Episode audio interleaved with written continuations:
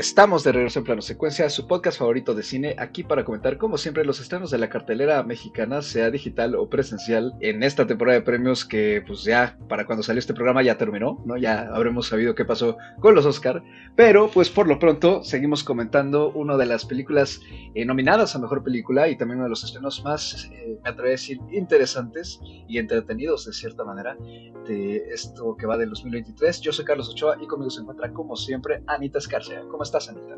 Hola, muy bien, muy contenta y pues muy emocionada de estar una semana más platicando de lo que más nos gusta y expectante de lo que vamos a platicar con esta película.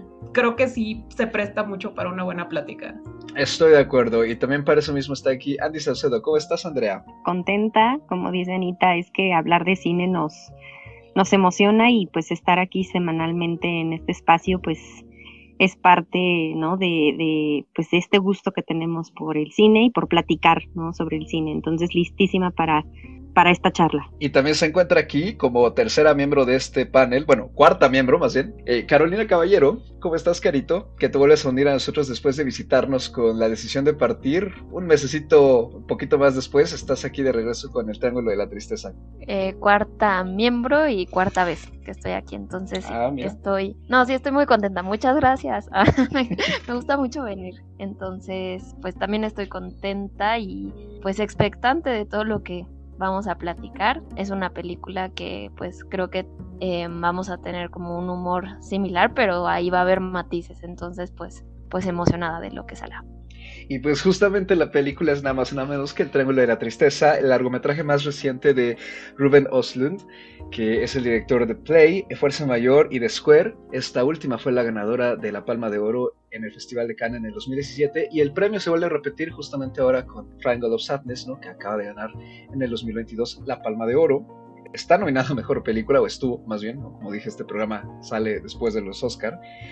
Y el elenco está compuesto por Harris Dickinson, la desafortunadamente fallecida Charlie Dean, Dolly de León, Slatko Burick, Henrik Dorsin, Vicky Birkin y Woody Harrelson. La película tuvo su estreno internacional en el Festival de Cannes y pues en general ha sido bien recibida por parte de la crítica y buena parte de la audiencia a nivel mundial. Y ya para arrancar, Carrito, por favor, cuéntanos brevemente de qué trata el Triángulo de la Tristeza? Pues, eh, para dejarlo en pocas palabras, el argumento es eh, una pareja de modelos e influencers llamados Carly y Yaya.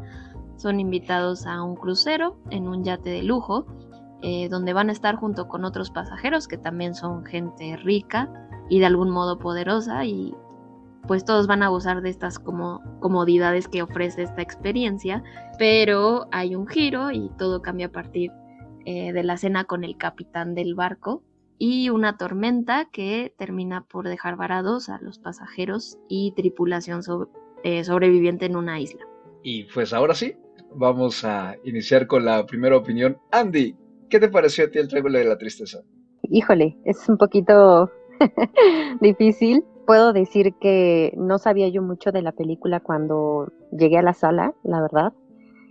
sabía que era una película que, estaba yo esperando justo por, por la temporada de premios, porque a mí de Square además sí me gustó, entonces que es la, la, película previa, como bien decías, Carlos. Y vaya, fue una experiencia rara para mí. Voy a decir que me gustó la película en términos generales, me pareció una película con un humor negro, como ya, ya viene caracterizando al director, una película con un planteamiento social interesante, ¿no? Una perspectiva bastante crítica, pero no sé, o sea, siento que terminó la película y todavía ahorita me debato con muchas cosas, ¿no?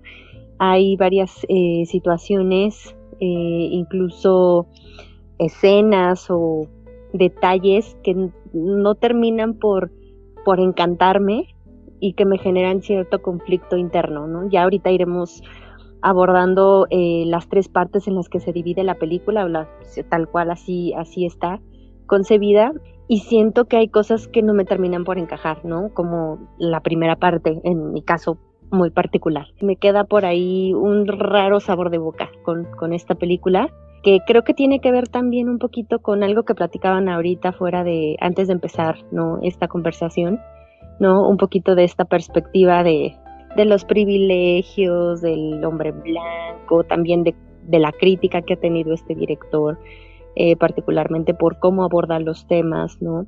Creo que va a ser, va a ser un ángulo bastante interesante de, revisar, ¿no? Eh, en esta charla y veamos qué pasa con el Triángulo de la Tristeza, porque yo ahorita, por ejemplo, en este momento empezando esta charla, aún no sé cuál es mi calificación sobre esta película. Carito, ¿a ti qué te pareció el Triángulo? A mí me pareció una película muy divertida, o sea, creo que es una comedia negra pues que se asemeja a lo que a mí me gusta, ¿no? Entonces personalmente a mí me encantó en muchos aspectos. Sí concuerdo con, con algo de lo que dijo Andy, ¿no? O sea que pues que a veces como que cuesta pues digerir, ¿no? Esta, esta polémica de pues del hombre blanco privilegiado pues criticando, ¿no? Pero al final es como una crítica a los de su propia especie. Entonces, eh, pues no sé, creo que ahorita vamos a desmenuzar más, más acerca de esto, pero, pero me gusta mucho eso, ¿no? O sea, el objetivo es como ser humor negro grotesco y pues me lo ponen así en la cara, entonces yo feliz. Anita. Yo, mira, yo puedo decir también que la película la disfruté, pero sí tengo varios puntos y varios peros con la película. Uno de ellos, quizás el principal, es que la primera media hora más o menos de la película como que no me encajó con el resto porque es una introducción a los personajes de Yaya y Carl, que a mí me sobró, me pareció bastante innecesaria porque ya en el yate entendemos su naturaleza. Entonces, toda esta discusión sobre quién paga la cuenta me parece demasiado larga. A mí me dio la impresión como si quisiera emular un poco el efecto que tuvo con esa escena en Force Mayor, o sea, la escena, Y al final, pues puedo decir que esta primera parte a mí me rompió bastante el ritmo, como que me sacó mucho de onda y no me terminó de encajar con el resto de la película. Eso fue quizás el, mayor choque que yo tuve con, con mi primera impresión de la película. Lo demás, no tengo tanto conflicto, pero en general me parece que su sátira es un poquito obvia, un poquito simple incluso. Entonces, eh, con eso no tengo tanto problema. Creo que tengo más problema con esta primera media hora. Pero vaya, en general la película no me parece mala. Creo que tiene cosas que me gustan bastante. Tengo yo también un gusto por, por este tipo de humor como muy, muy ácido, muy, muy negro, ¿no? Entonces, en ese sentido sí, sí la disfruté. Pero bueno, ya, ya después podemos desmenuzarlo un poco más. Y pues yo me sumo al lado positivo en esta ocasión, vaya, ya, ya me hacía falta, ¿no? Este, la verdad es que yo me la pasé muy bien viéndola. Y creo que es de esas experiencias en cine que nunca se me van a olvidar. O sea, eh, eh, no solo como por eh, cierta conjunción de circunstancias, sino creo que, o sea, si permites, ¿no? Entregarte a lo que la película está mostrando, ya no digamos al discurso, sino a lo que nos está mostrando, y cómo lo está haciendo, creo que puede ser una experiencia muy sensorial, casi física, y que, pues sí, camina una línea delgada entre lo entretenido y lo grotesco. Creo que nunca se deja llevar, o sea, al grado de deschavetarse por completo, pero juega mucho con el medio, ¿no? Incluso, me, me gusta mucho, a lo mejor sí es un poco simple, ¿no? Pero me gusta mucho la forma en que consigue trasladarnos muy bien como audiencia a todo lo que está ocurriendo en el barco, ¿no? Que creo yo es esta segunda parte donde la película brilla mucho. Y también la tercera, creo que también tiene cosas que me, que me gustan. Y respecto a la primera parte, que es justamente esta sección que se titula Yaya y Carl, a mí me gusta mucho la sección. Y creo que está bien dirigida, está bien actuada. Me gustan incluso los personajes, a pesar de que son un par de completos imbéciles porque sí plantean incluso cosas que creo yo son muy válidas en nuestras relaciones interpersonales, ¿no? Y la forma en que Oslund pues trata de hablar de este tipo de personajes, sí es cierto, a lo mejor es un poco obvia, no descubre el hilo negro, pero el hecho de que lo plantee y nos recuerde que este tipo de interacciones ocurren todos los días, y que pueden ser incluso normales a pesar de que las dos personas involucradas no tengan mucho cerebro, me parece pues, que sigue aportando mucho. Pero sí estoy de acuerdo en que la forma en que esta parte se conecta, digamos, con las otras dos, pues quizá pueda estar un poquito forzada. Como que veo los hilos, pero son hilos delgados. Entonces, aunque la disfruto mucho, sí entiendo por qué comentan eso, ¿no? De que es una sección como un poquito más despegada. Entiendo que quiere hablar un poco sobre este mundo privilegiado en el que se tiene que obedecer hasta cierto protocolo o cierto tipo de vicios, ¿no? Como lo vemos en el desfile de modas. También solo ver la hipocresía de este tipo de eventos, ¿no? Que tienen este tipo de frases inspiracionales o que quieren dárselas como hasta de activismo profundo, En el fondo, pero pues la verdad es que la manera en que actúan todas las personas involucradas en este tipo de eventos, pues no conjuga para nada, ¿no? Con, ese tipo de mensajes. Entonces es eh, pues una falsedad muy grande. Pero sí creo que, o sea, como introducción para los personajes de Carly ya ya está bien. Pero como en la segunda parte, conforme va avanzando el metraje, nos despegamos un poco de ellos, sí pareciera que es un poquito innecesaria o que está, en todo caso, demasiado larga, ¿no? Esa primera sección. Sin embargo, creo que se deja ver. Y pues las otras dos a mí me parece que... Es cierto, creo que eh, comete un poquito este esto que hemos comentado recientemente, ¿no? Lo, comentamos en el programa de Babylon, de ciertas escenas que pueden pecar de estirar el chicle. Y creo que Oslund está casi a punto de estirar el chicle y sabe contenerse. Eh, quizá en todo caso, donde a mí más me parece que lo hace es, eh, no tanto en, toda esta escena de la tragedia en el barco, eh, sino con el personaje de Woody Harrelson y con el ruso, que los lleva creo que un poquito ya casi al límite, pero eh, pues como lo va intercalando con todo lo demás, creo que se balancea muy bien, entonces sí, creo que está bien planteada en general, me gusta su discurso, me gusta mucho su humor, me encanta que sea una película que pueda ser una experiencia casi física, la verdad es que sí había gente asqueada en la sala, sí había gente que necesitaba la bolsita que han estado dando en algunas funciones en varias partes del mundo. Y pues, híjole, es que a mí, yo sí estaba ya después en la noche como que con la garganta un poquito, así como cuando se te pone toda dura la mandíbula, ¿no? Porque dije, ay no, nada más de acordarme, sí, sí me llegó a transmitir eso, ¿no? Entonces, no sé si disfruté esa sección, porque me estaba riendo mucho, pero al mismo tiempo sí llegó un punto en que me transmitía el, asco, ¿no? Y, la forma en que está filmada toda esa secuencia, creo que me parece brillante para poder transmitirnos eso. En general, mi, veredicto es bastante positivo y, me la paso muy bien con el cine de Oslo en general. Yo estoy de acuerdo con Anita en este sentido y bueno, también tú más o menos eh, lo, lo abordas. Eh, y de hecho, cuando salimos de ver la película, justo te, te dije que esa primera parte eh, ya, o sea, no me conecta, o sea, ya terminando de ver la película en su totalidad, no me termina por encajar, ¿no? Y digo, no es, no es una mala primera parte.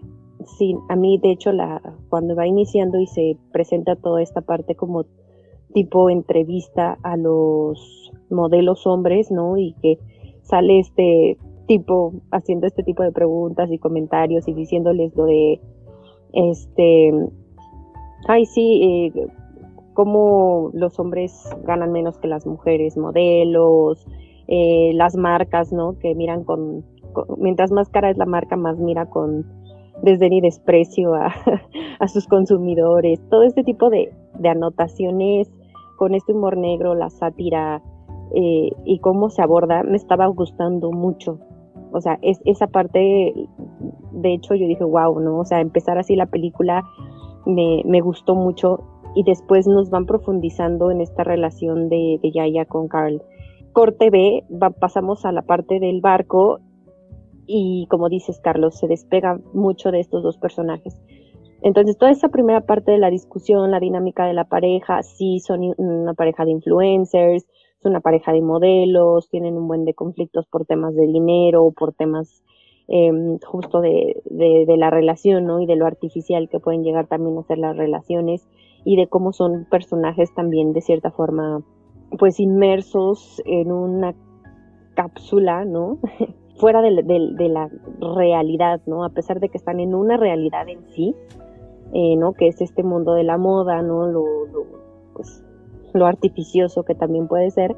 Creo que, como dice Anita, le dedicas mucho tiempo a toda esa parte. Cuando ya llegas al barco, pues se vuelven dos personajes más a los que vas viendo interactuar con, otros personajes del barco, ¿no? Que se vuelven también interesantes y que cuyo eh, desarrollo eh, se deja ver claro en esa segunda parte de la película, ¿no? Entonces es cuando te hace sentir que todo eso primero sale sobrando, aunque este, eh, este discurso que te digo me parece muy interesante, esta crítica que también tiene, pero creo que sí se podrían haberla ahorrado, ¿no? De, de cierto sentido, porque lo que nos muestra ahí en el barco, a mi punto de vista, es la parte más importante de la crítica, es la parte más importante del desarrollo de todos los personajes, no nada más Yaya y Carl, y sobre todo de, de esta dinámica que empieza a crear de las clases sociales, ¿no? Vemos eh, pues a los ricos, a los millonarios, que son estas personas que trabajan en industrias gigantes alrededor del mundo, que para ellos subirse a un yate con un Rolex y pagar millones por, por estar ahí, ¿no? Unas cuantas noches y que los atiendan y que nadie les puede decir que no y todos les tienen que poner una cara agradable. Y luego se encuentran todos estos eh, empleados, ¿no? Que son los empleados uniformados, que, trabajan en cubierta, que ponen esta sonrisa, que son incluso, ahora sí, diciéndolo así, gente blanca, ¿no? Eh, con cierto aspecto. Y vamos viendo también que dentro de los trabajadores de este barco hay una, pues se puede decir, clase inferior de trabajadores, que son todos aquellos que limpian, que trabajan en cocinas, que trabajan eh, este, pues en las partes más bajas del yate, ¿no? Haciendo diferentes tipos de, labores de mantenimiento. Y tenemos también, ahí entiendo, la incursión, por ejemplo, de personajes como el de Yaya y Carl, ¿no? Que no son los ricos, no son parte de la tripulación, pero son estos eh, venidos eh, o nuevos ricos, que tampoco son así, que viven más bien de la apariencia de, cierto estatus social, ¿no? Ellos eh, se ganan este viaje en el yate porque son influencers, porque como influencers consiguen cosas gratis, consiguen eh, pues vivir, ¿no? O probar o codearse con cierto tipo de, gente, pero son estos eh, falsos ricos, ¿no?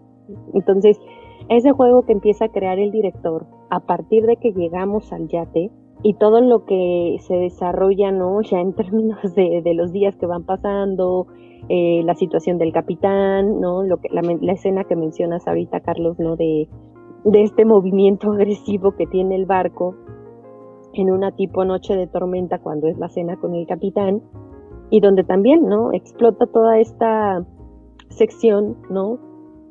De comedia, de, del humor negro, ¿no? Y también viene la otra parte del discurso en donde es criticar al capitalismo y también criticar al comunismo, ¿no? Se, ponen sobre la mesa ambos temas.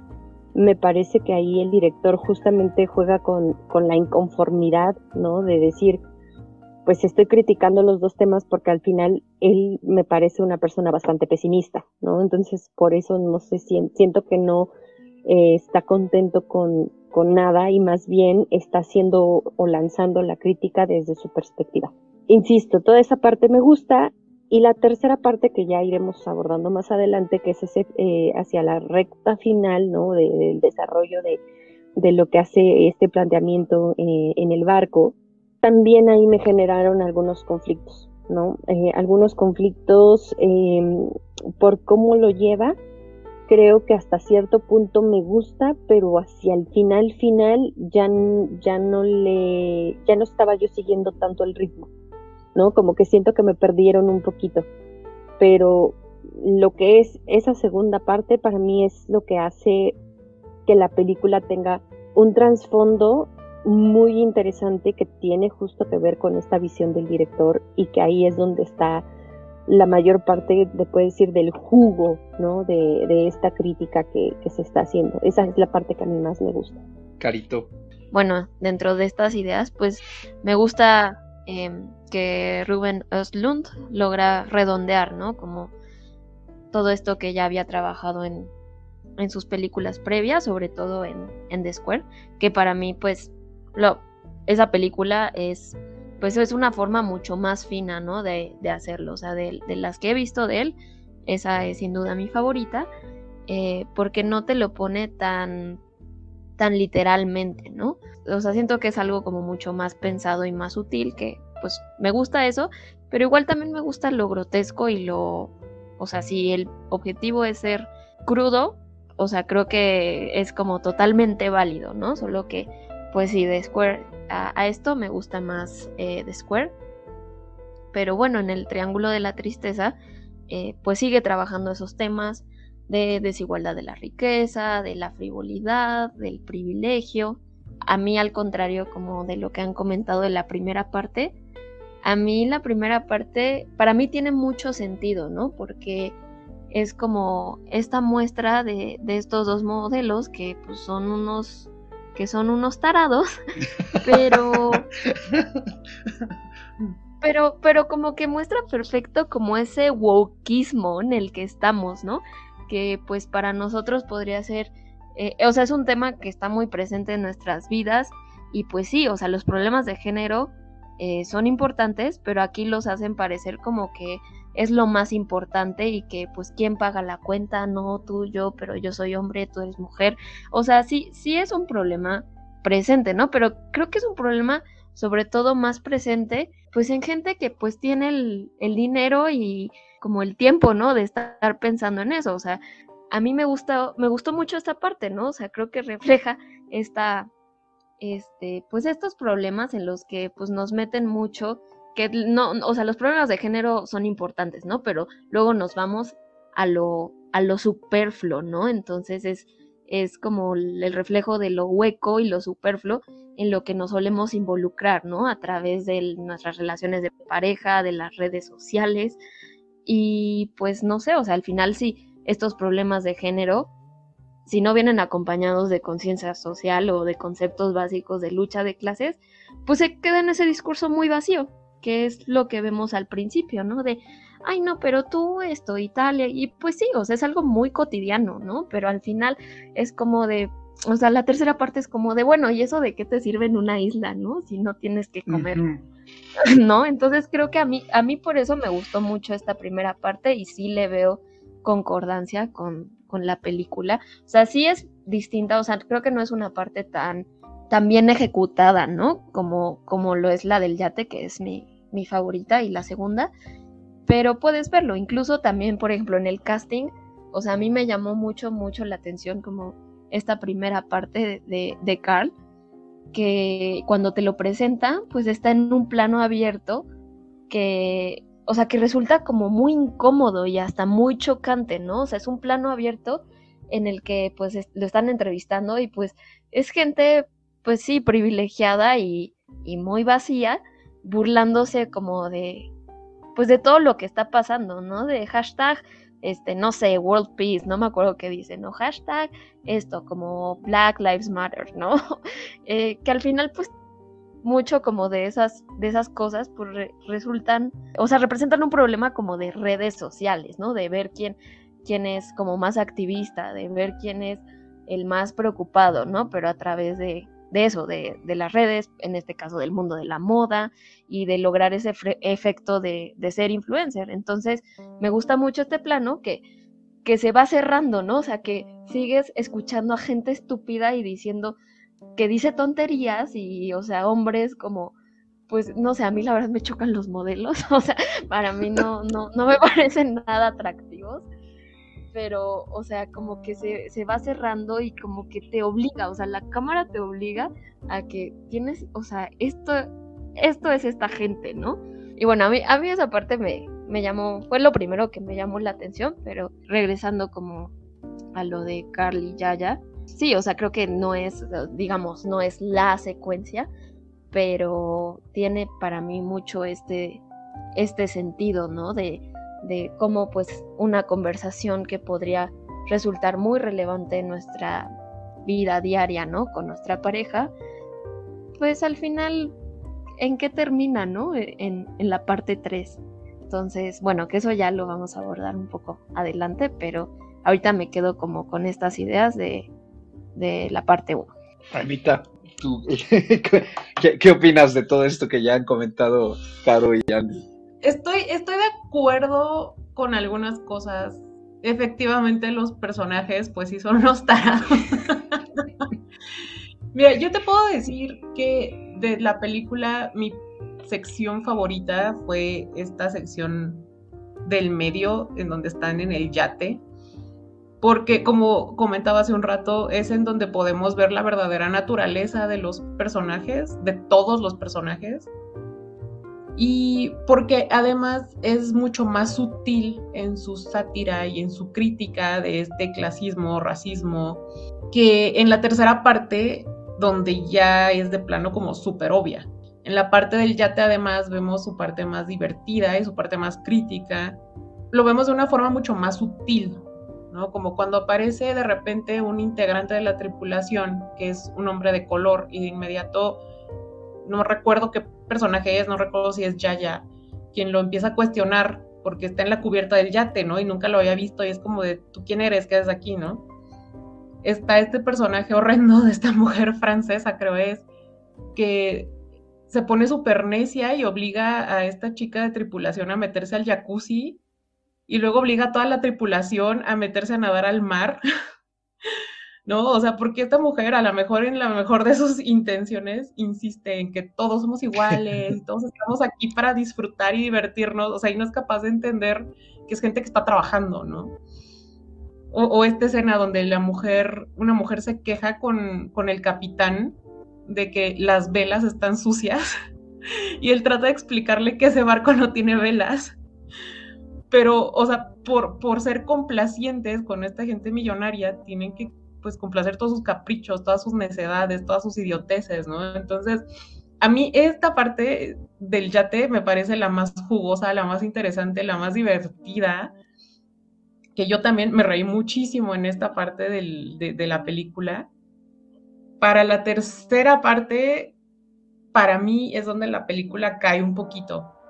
Entiendo perfectamente lo que está haciendo, ¿no? O sea, entiendo cuál es su punto, su crítica, su sátira, pero para mí ya en esta tercera parte se vuelve demasiado obvia, ¿no? O sea, poniendo a estos personajes en esta isla que está aparentemente desierta, en la que evidentemente su dinero no vale nada, su poder, eh, entre comillas, no vale nada, y tienen que aprender a depender de la única mujer que tiene conocimiento de supervivencia, ¿no? Que resulta ser la mujer, creo que es filipina, que trabajaba en la cocina, ¿no?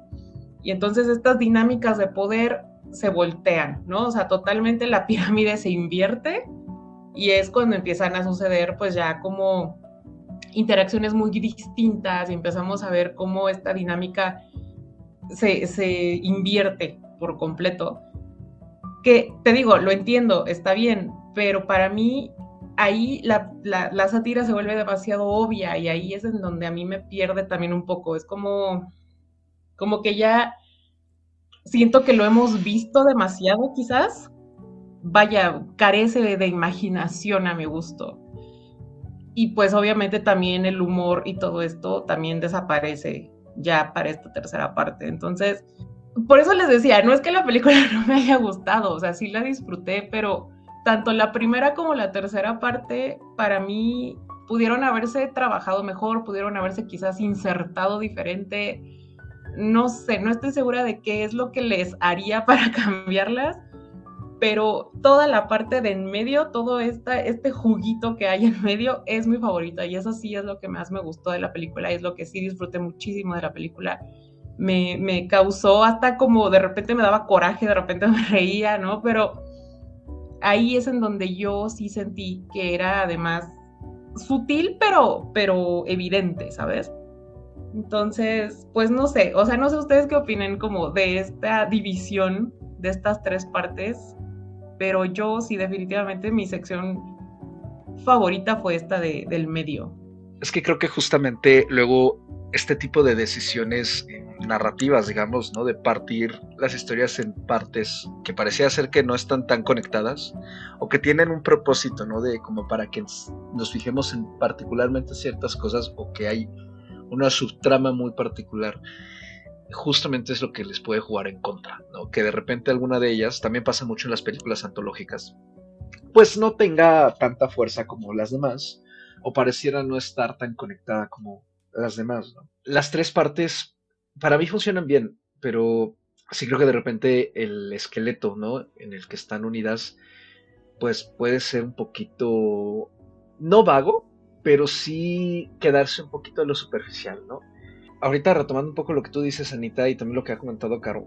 En efecto, o sea, creo que Oslund no está buscando el hilo negro con ningún tipo de comentario crítico, más allá de mucho de lo que ya sabemos, ¿no? De lo que vemos constantemente en el día a día.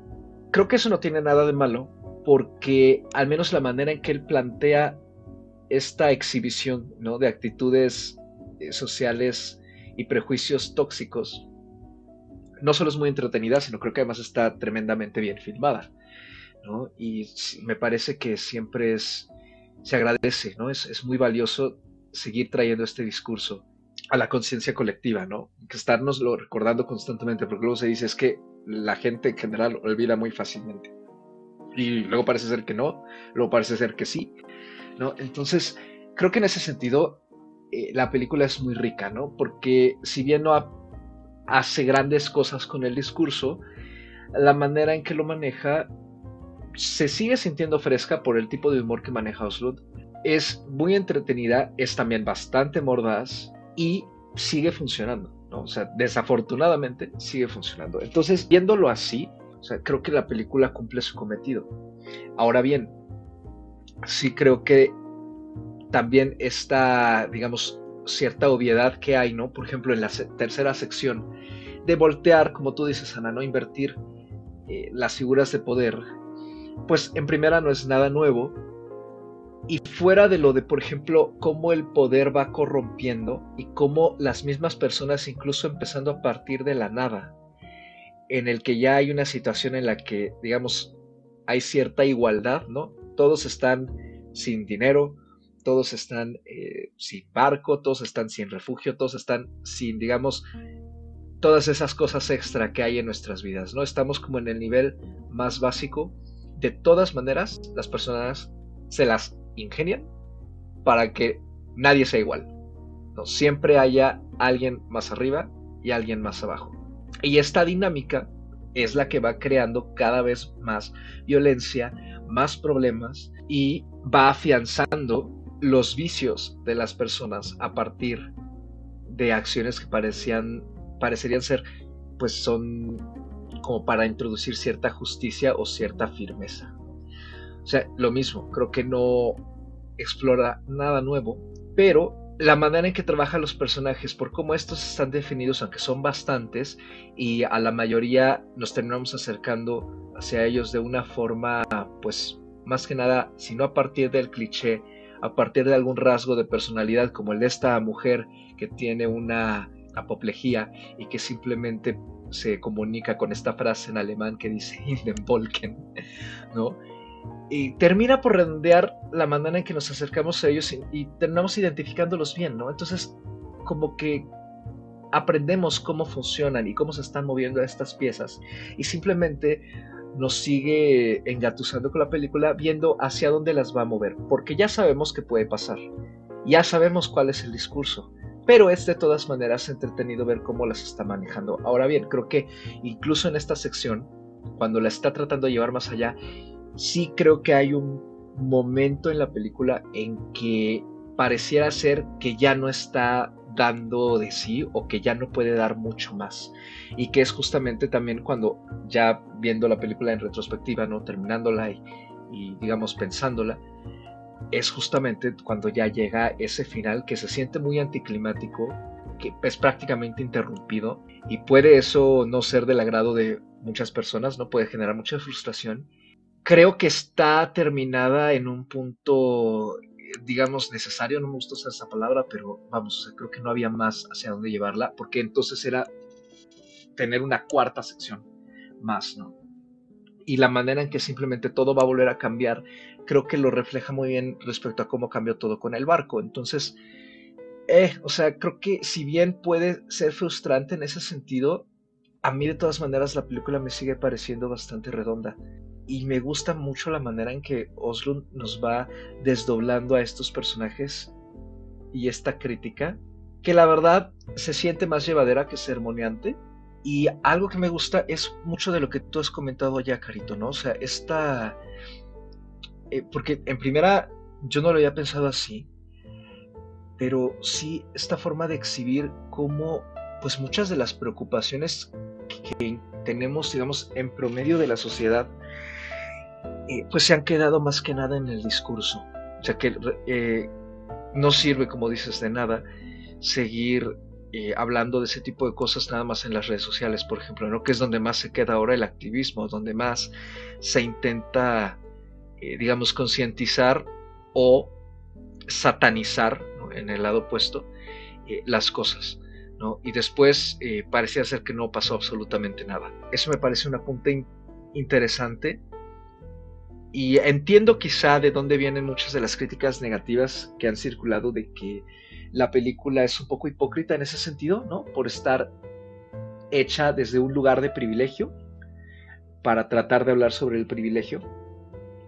Pero sí me parece que cuando se habla de esta forma eh, pues muy de tendencia, ¿no? De estar montándose a las causas o llevando activismos que pareciera ser están más configurados por la conveniencia que por realmente buscar un bien común o simplemente por imponer una visión en particular o personal de alguna experiencia, es muy fácil que se tuerzan y que terminen siendo eh, pues, utilizados por gente como Yaya y Carl, para no hablar de los otros personajes, que simplemente los utilizan pues para atraer eh, seguidores. En ese sentido creo que, la película sí me, me gusta, que plantee eso con todo y que haya provocación, pero creo que es, es, mejor que haya provocación a que simplemente no haya nada. Retomando eh, esta tercera parte ¿no? de, la, de la que ya han estado eh, justo platicando, me voy a regresar un poquito a lo que ya mencionaba yo, ¿no? Eh, esto que hace el director al momento de, de, poner, ¿no? Un personaje como el capitán, que pareciera ser una persona comunista, que tiene problemas de alcoholismo, que está en este barco de gente rica y se encuentra con este ruso que pues es abiertamente 100% capitalista, ¿no? Y tienen eh, justamente esta escena me parece bastante eh, divertida en términos de la también de la interacción que tienen ellos no además de todo lo que está aconteciendo en el barco. Y esta crítica que nos que está haciendo el director de hablar del capitalismo de hablar del socialismo y luego llevarnos ¿no? a, a este punto en donde en la isla en la que se encuentran se hace no quiero decir una inversión de papeles no pero justamente hay un planteamiento en donde, al menos yo lo tomé así, en donde vemos esta parte pesimista de la que ya mencionaba yo, en donde el hombre, pues es que no es que el capitalismo sea bueno o malo, que el socialismo o el comunismo sean buenos o malos, es que la naturaleza del hombre es que se necesita el poder, ¿no? Siempre se necesita de cierta forma alguien que guíe, alguien que mande, alguien que tenga justamente ese poder. Entonces el, ser humano pues de una u otra forma va a depender de alguien más o de algo más. Al inicio a mí me pareció en ese sentido muy interesante, ¿no? Por cómo se aborda y, qué es lo que estamos viendo. Mi tema un poco es, y también, o sea, está bien, es el poder corrompe, ¿no? Que, esa es la, otra parte. Ya cuando vemos a este personaje, que es el personaje que toma las riendas, que toma el control y el poder, justamente por ese conocimiento de supervivencia, porque eh, al final ella sabe valerse de lo que tiene y de la naturaleza para poder sobrevivir, ¿no? Y que vemos a toda esta gente rica, inútil de cierta forma, que, que pues que está esperando que los alimenten eh, y que sí se vale de, una u otra forma de, de, lo que tienen, ¿no? Vemos a este ruso entregando el reloj, entregando cosas, quitándole las joyas al cadáver de su esposa para, pues, para seguir negociando con la persona en el poder.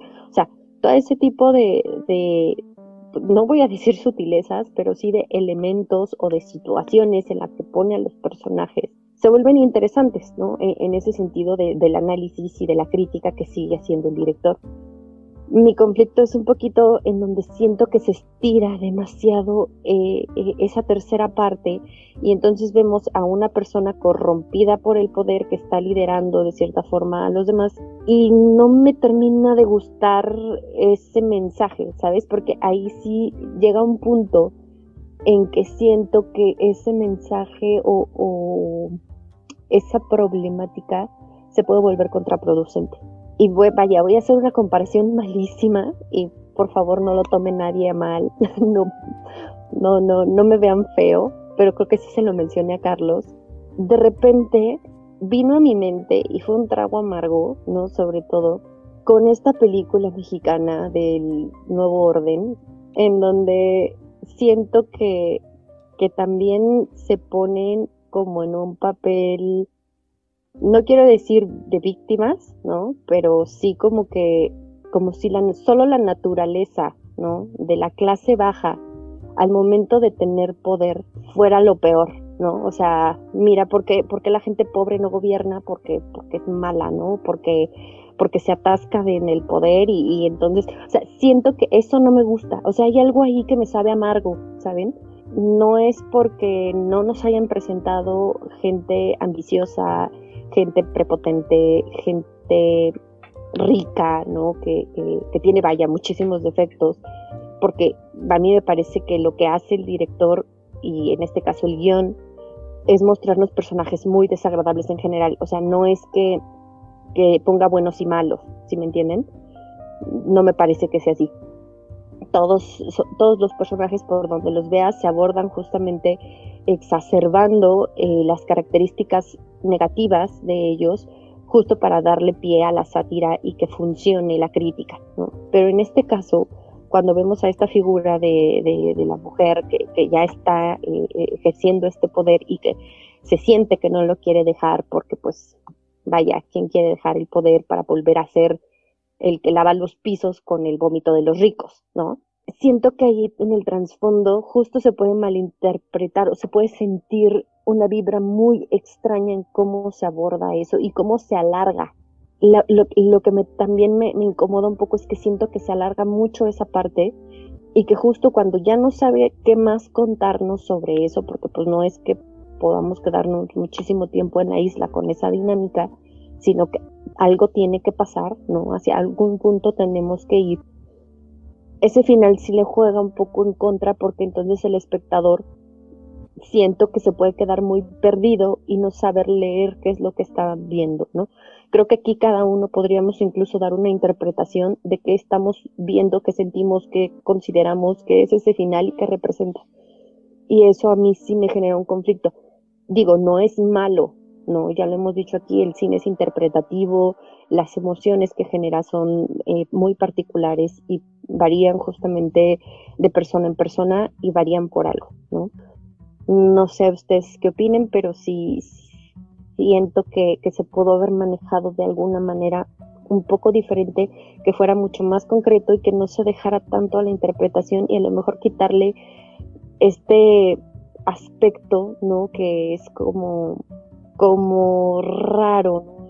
sentido de, esta persona en el poder que se vuelve demasiado exagerado ah, desde mi perspectiva, ¿no? Es como hay, darle pie al pobres ricos, como sufren con esta mujer.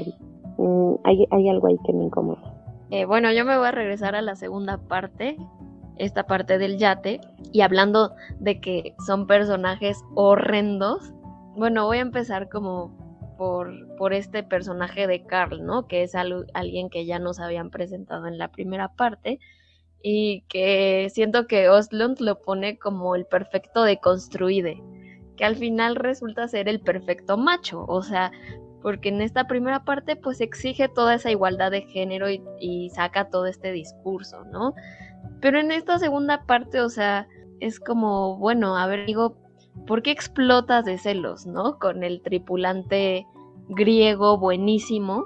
No sé, a mí como que sí me, sí me sacó mucho, este, o sea, como que es ligar, ¿no? Como la primera parte, como que te presentan al Carl Woke y deconstruido, pero, ah, bueno, te pongo a este trabajador del barco que pues está mostrando su cuerpo perfecto, volteas a verlo, ¿no? Aparte me encanta cómo está puesto en contrapicado y que está en a contraluz.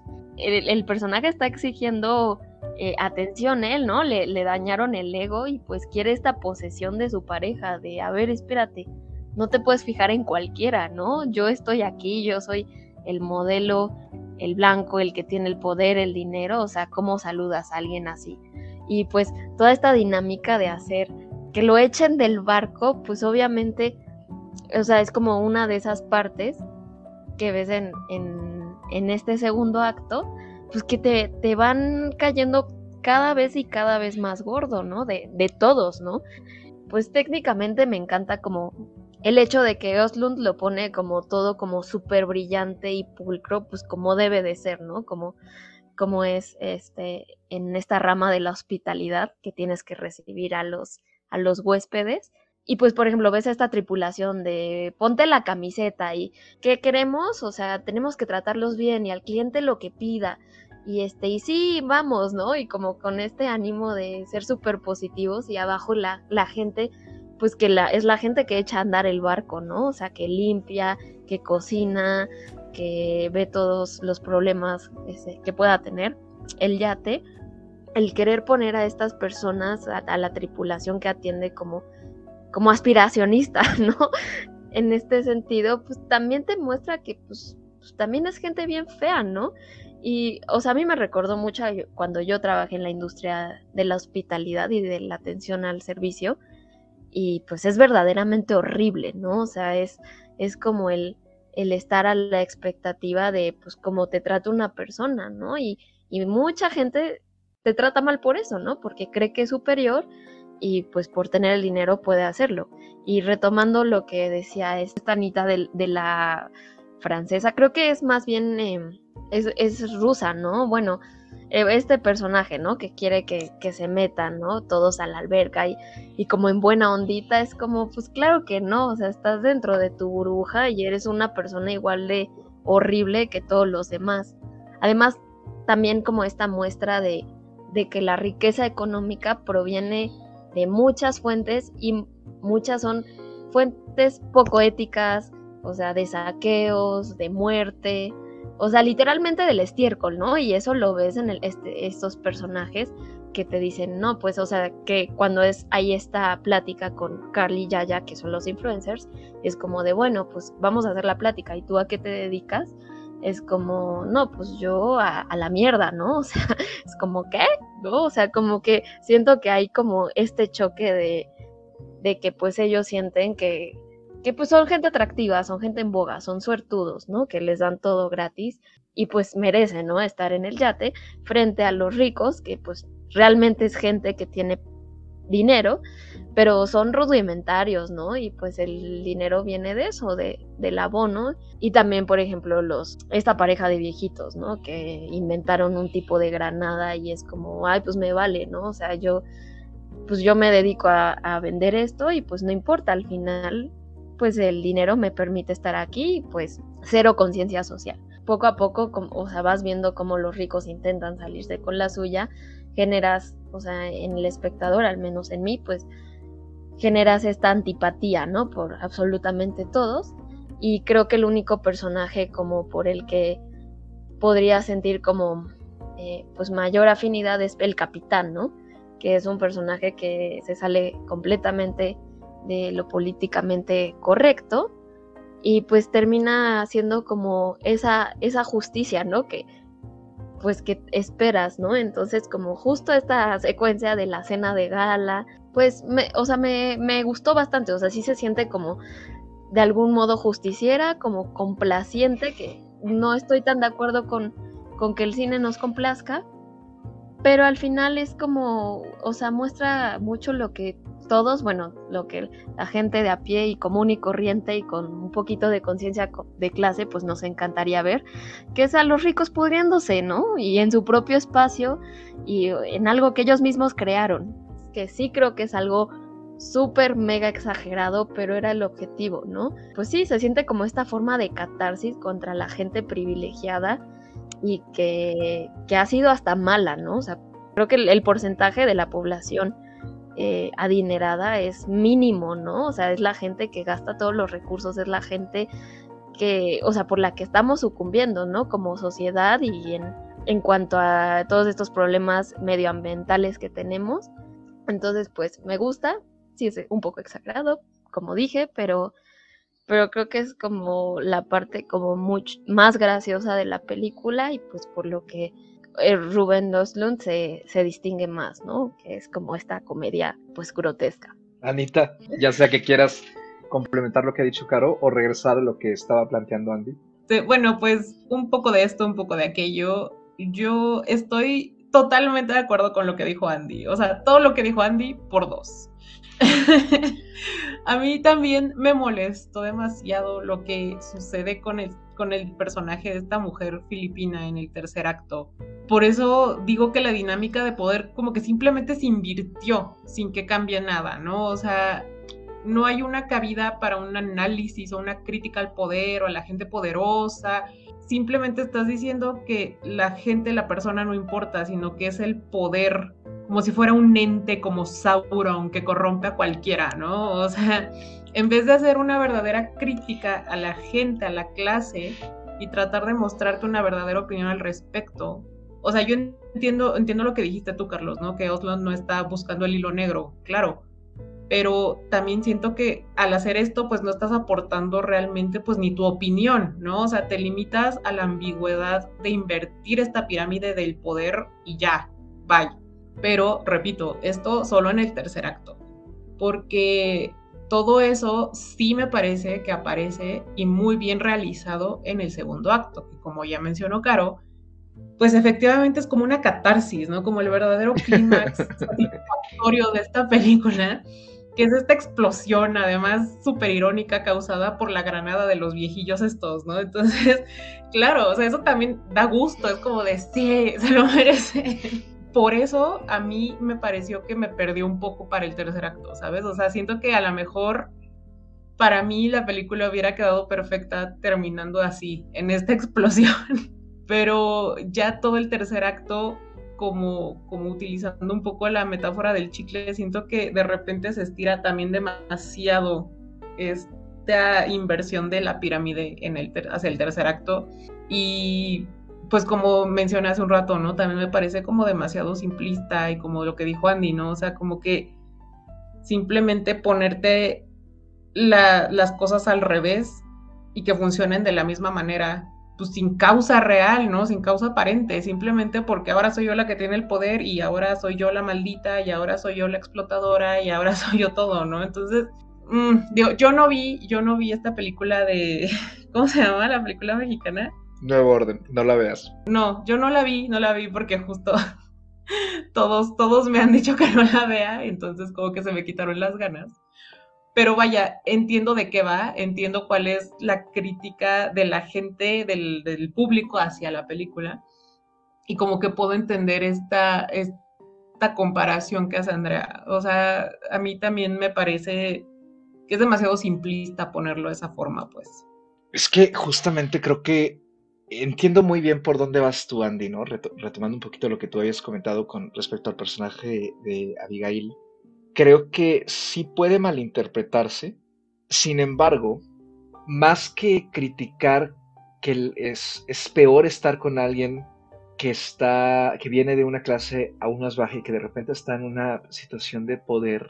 Para mí, lo que Oslund plantea en esta sección se inclina más hacia que no importa de dónde venga el personaje, y que además de eso, los personajes que orbiten hacia este o que empiecen a sentir cierta afinidad con este personaje, también de alguna manera van a buscar explotar eso poquito que alcancen a rascar, digamos, ¿no? Y se me viene a la mente esta escena en la que ya no solo Abigail está mandando, sino también, bueno, la Paula, ella simplemente se pega, ¿no? Justamente a Abigail cuando ya decide que pues sí, ella va a mandar, pero pues entonces ella se pone con la segunda al mando.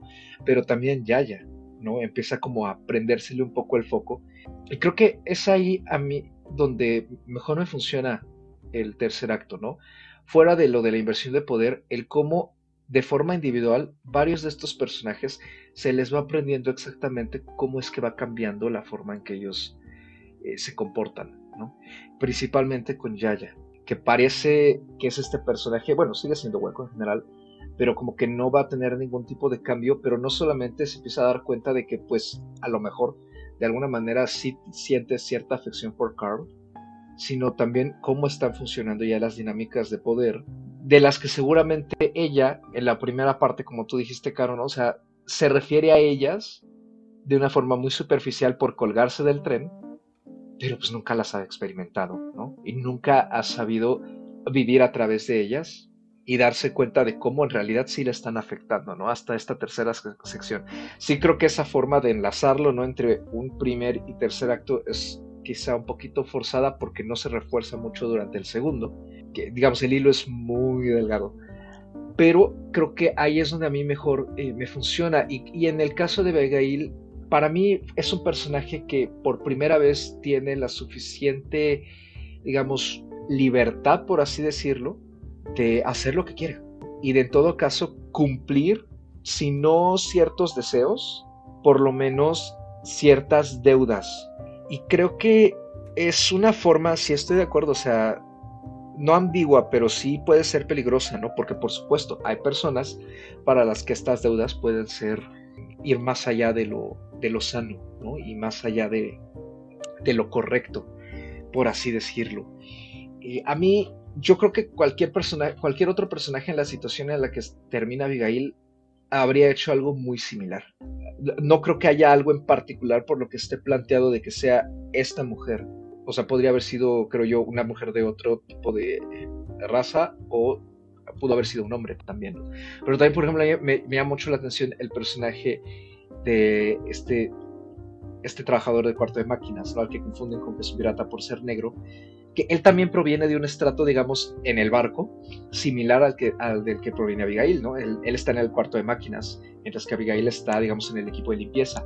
Y sin embargo, él enseguida se alía, digamos, como con el resto y se convierte en otro personaje inútil, que termina por no hacer nada, a diferencia de algunos de los otros, que pues por lo menos intentan pegar, a ser útiles mediante el acto de hacerle la barba a Abigail, ¿no?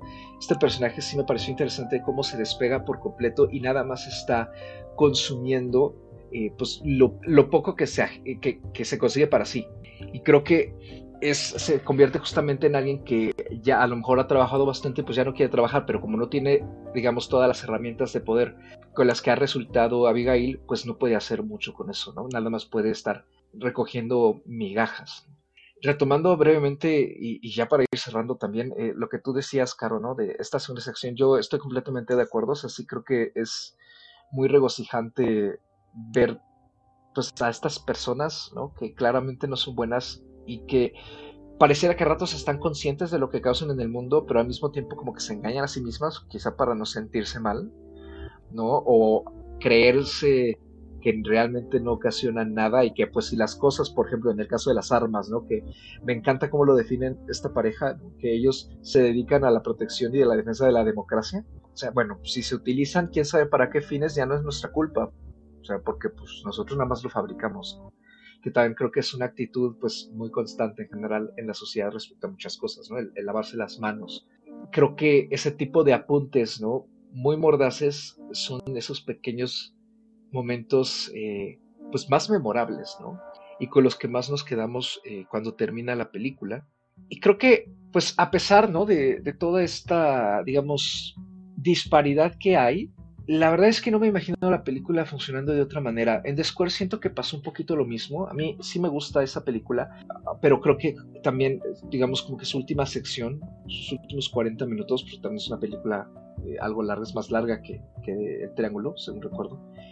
También para mí se estira demasiado eh, eh, lo que está planteando como tal, quizá a expensas de haber alargado otras secuencias, pero en sí creo que son muy similares en la manera en que plantean su crítica. Estoy de acuerdo con cómo las definiste, ¿no? Creo que The Square es más elegante o busca guardar más las apariencias. Por eso la escena de de la cena se siente tan disruptiva, mientras que acá en el triángulo cada vez estamos cavando más en el pozo de la inmundicia, ¿no? Entonces, eh, claramente vamos a llegar hacia algo grotesco y no hacia algo con cierta finura.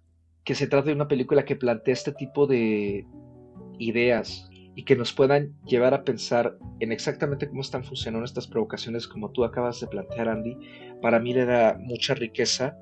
Y en cuestión, digamos, de, las películas que han estado circulando mucho en esta temporada de premios, sí me agrada que hace algo más con el medio, tanto en su propuesta narrativa como en su propuesta técnica, que creo que es lo que de repente se extraña mucho, sobre todo en el cine hollywoodense, que se queda mucho simplemente con el contar y con el transmitir eh, cierta imagen y ciertos principios, pero no utiliza el medio para un poquito más. Entonces, si algo me gusta del cine de Oslo es que él sí lo hace a su manera, por supuesto, y quizá no siempre con la misma soltura, pero en este caso creo que, creo que sí, sí lo logra. Y pues eh, yo iría cerrando mi, intervención sobre el tema de la tristeza con cuatro estrellas y media, quizá la exagero, quizá le tenga que bajar a cuatro, pero es que la verdad la película me gusta mucho, entre más la pienso, a pesar de que tiene esos momentos abruptos y esas costuras quizá un poquito impostadas? De mi lado, eh, creo que sería importante, y como dice Carlos, para ir cerrando en, este sentido mi, intervención con esta película, em, señalar que eh, en términos generales me gustó, me la pasé bien, insisto, eh, yo no tengo ningún inconveniente con el humor, ni al contrario, o sea, yo siento que una película que, es crítica, ¿no? Y que se lanza eh, justamente a, de fondo y que no tiene problemas en, en satirizar, en tocar temas delicados, ¿no? Y, hacerlo de buena forma, ¿no? Que sean tan, tan contundentes, incluso tan gráfico. Vaya, yo lo aplaudo, ¿no? Siempre, siempre es interesante, eh, como dices, Carlos, ver este tipo de propuestas. Yo me referiría un poquito más a lo que abordaban sobre el privilegio. ¿no? De entrada, el cine, eh, ya sea visto ¿no? como forma de entretenimiento comercial o como esta expresión del arte, tiene o está hecho más bien por gente privilegiada. ¿no? Al final estamos hablando de un grupo reducido de personas que trabajan en la industria, que viven de la industria o de esta maquinaria y son muy pocas las personas que se encuentran fuera de, pero al final del día son gente que están en el privilegio, De poder llevar a cabo un trabajo de este tipo. Y si nos vamos a un nivel mucho más detallado, eh, seguramente el porcentaje de las personas que trabajan y que hacen el cine y que hacen los guiones y que estudian y que conocen, ¿no? Son personas que vienen heredando el oficio o que sus padres familiares, ¿no? Han sido parte de eh, algún rol dentro de, una película o de, de, toda esta maquinaria, ¿no? Entonces, creo que lo que nos da el cine es más bien perspectivas, ¿no? Diferentes temas, diferentes épocas, diferentes eh, puntos de vista, ¿no? El cine sirve para hacer una crítica social, el cine sirve para hacer una expresión de arte, o sea, el cine nos sirve a todos, ¿no? De, de una u otra forma. Vaya, se va a oír muy chistoso, pero pues es que literalmente los ricos también lloran, los ricos también sufren, y pues llevan este tipo de, de situaciones al cine que a veces a nosotros nos pueden parecer pues problemas de ricos, ¿no? En donde no nos identificamos, en donde no lo entendemos, en donde estamos viendo a los directores hablar desde a lo mejor desde su privilegio. Insisto, el cine es el medio y los directores y los actores y los escritores, todos, todos de una u otra forma son gente privilegiada y todos tienen un tema y todos tienen algo que contarnos, ¿no? Más bien es desde nuestra perspectiva cómo conectamos uno con eso, ¿no? Porque seguramente no es la misma visión que va a tener una persona de poder, de dinero, ¿no? Que, que, que, se ve como a lo mejor hasta cierto punto como víctima, ¿no? O, o, se siente atacado o amenazado por alguna crítica que se hace desde otro punto de vista que puede ser de alguien que, que, podría verse como el sometido, ¿no? O como el que no tiene los recursos, o como la gente que, que, que está luchando, ¿no? Por, por estar en contra de un sistema. Entonces, creo que esta película justo da para abrir ese tipo de debates y decir, vaya, sí, es un director que a lo mejor lo pueden acusar de ser una persona privilegiada que está criticando a los ricos, pero vaya, no es un tema que se vea mal, ¿no? Es un tema, al final, es una realidad y que muchas otras personas van a partir de él. Voy a dar mis estrellitas, me costó muchísimo trabajo, le dejé tres estrellas y media, me parece que es una película que, que da para para platicar de muchas cosas. Me gustó en términos generales, pero como ya comentaba, tuve varios temas, tanto con la primera parte como la, con la última parte, y por eso le dejé tres estrellas y media, pero me parece que es un buen trabajo. Yo concluyo con esta tercera parte que pues yo estoy muy de acuerdo con, con todos, ¿no? Que pues no es nada nuevo, o sea, es básicamente la premisa de qué pasa si ponemos a este tipo de gente, o sea, gente muy distinta en una isla, ¿no? Y es gente distinta en lo, primero en lo económico-social y también en, en cuanto a etnia. O sea, es algo como esperado, ¿no? O sea, creo que como espectadores, esta tercera parte puede decaer porque ya, ya lo, ya sabemos, ¿no? Como hacia dónde va. Vaya, no es algo como que el director diga, no, voy a ser súper revolucionario y, y, esto es lo nuevo, ¿no? Pero pues yo creo que, o sea, a mí me gustó mucho como descubrir como esta referencia, no sé, yo me acordé mucho del Señor de las Moscas, pero como en una época muy contemporánea, ¿no? Obviamente. Y este, y con este énfasis en el privilegio. Este, yo también estoy de acuerdo con Carlos, ¿no? Y que, que Abigail es un personaje que, que, digamos, no necesariamente tenía que ser ella. O sea, al final eh, es un personaje que cumple esas deudas, no sé, como, como dirían actualmente, la deuda histórica, ¿no? O sea, de, ser mujer y de ser eh, alguien marginal, ¿no? Considerado inferior que la gente con poder y dinero.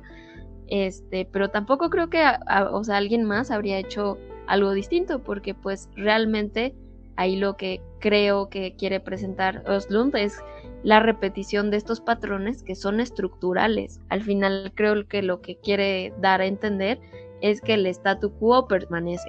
Y pues sí, o sea, el, el triángulo se invierte, pero pues, o sea, como para romper con todo eso, pues es una, o sea, es una situación límite que obviamente va a ser, pues yo creo que hasta imposible de hacerlo, ¿no? O sea, y de hacerlo hasta en, en nuestra vida real, ¿no? En nuestro contexto que ya sabemos que los ricos, que pues sí, es también algo que, que decían hace rato que, que pues todo este privilegio viene de herencia, por ejemplo. Pero bueno, en esta situación límite, pues es una supervivencia pura, o sea, tienes que ser, es la ley del más fuerte, ¿no? Es algo que viene desde, pues desde la prehistoria, es, tienes que ser egoísta, ¿no? Y tienes que demostrar firmeza.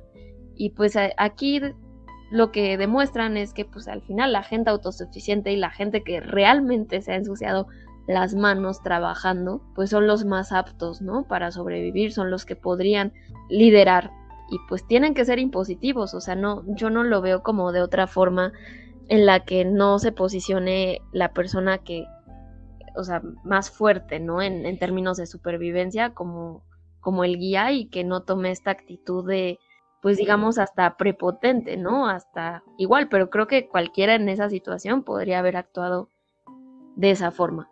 Este, y pues bueno, esta tercera parte para mí también, pues para mí sí tiene como una coherencia, ¿no? Toda, toda la película. y pues como recuperaba de, más bien recuperando eh, el primer acto es como de, bueno, o sea, empezamos hablando de quién tiene que pagar a la cuenta y terminamos eh, hablando de quién va a ir a cazar, ¿no? Y quién va a ir a pescar el día de hoy para poder sobrevivir. Y entonces, pues a mí me gustó mucho eh, que Oslund, a pesar de, pues sí, de ser un sueco privilegiado, pues puede reírse de, sí mismo, ¿no? Puede reírse de, la gente que, que tiene este, estas características, al final la blanquitud pues no tiene que ver con, el, con la piel, ¿no? Muchas veces. Al final, este, la blanquitud pues es como el pensamiento es aspiracionista y, horrible que pues te deja el, el statu quo, ¿no? Yo finalmente pues diría que es una gran comedia, eh, sobre todo por el tono eh, social, ¿no? O sea, me, encanta el, humor negro, pero pues este tono social es algo que, me, que a mí me resuena mucho.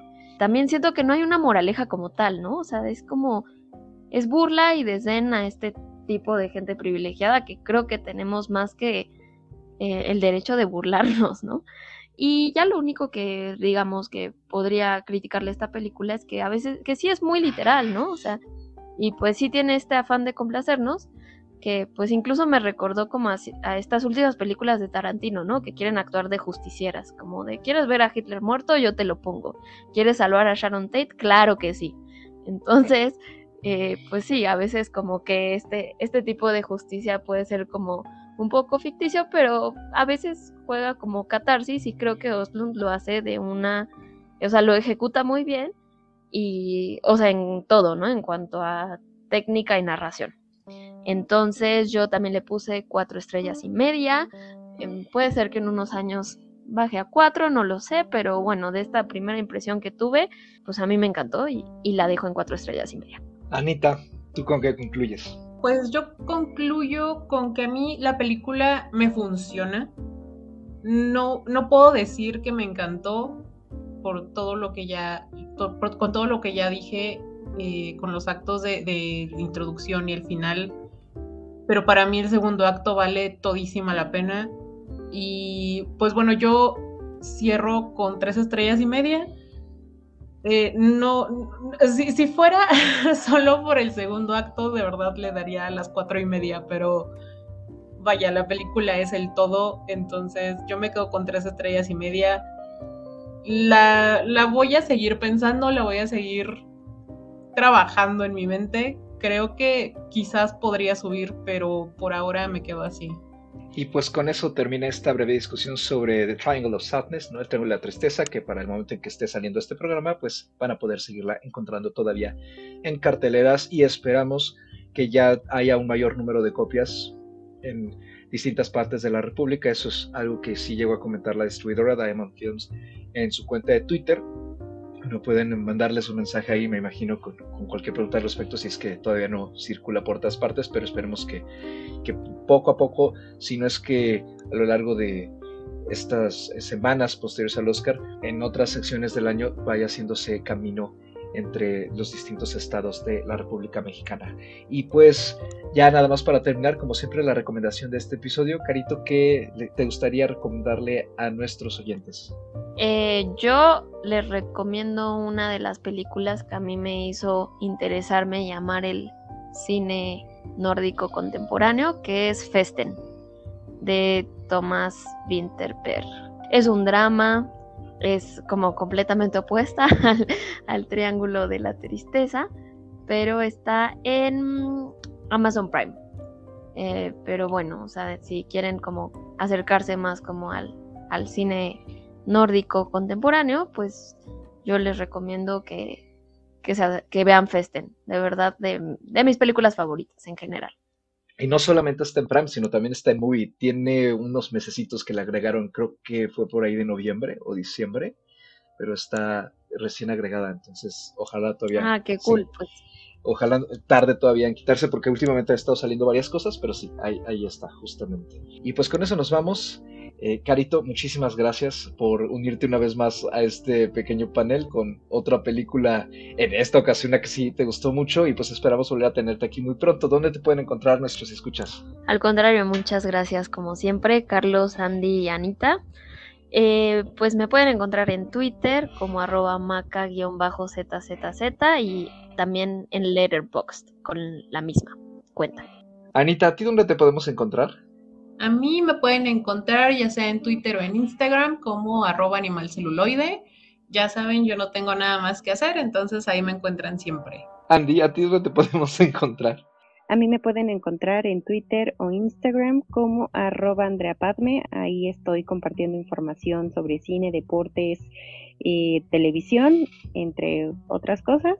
Y gracias siempre por sus comentarios. Y a mí me pueden encontrar en Twitter también como arroba mrcarlos8 dígito y una minúscula, lo mismo. Me encuentran con el mismo handle en Letterboxd también para que sigan ahí más o menos lo que estoy viendo. Y pues este programa, como todos los demás, como siempre, en su plataforma de podcasting favorita. Síganos sintonizando, como siempre, cada viernes para las películas de esta temporada. Vamos a seguir hablando de algunos estrenos que tenemos pendientes y después vamos a ir ya llegando la agenda con algunas otras cosas que si bien ya no forman parte de la temporada de premios o no con tanta fuerza, pues sí forman parte de este año de estrenos que pues siempre se agradece, ¿no? La presencia del séptimo Cuídense mucho, disfruten de la oferta que hay en casita o en salas presenciales y nos escuchamos muy pronto en una siguiente edición. Hasta la próxima.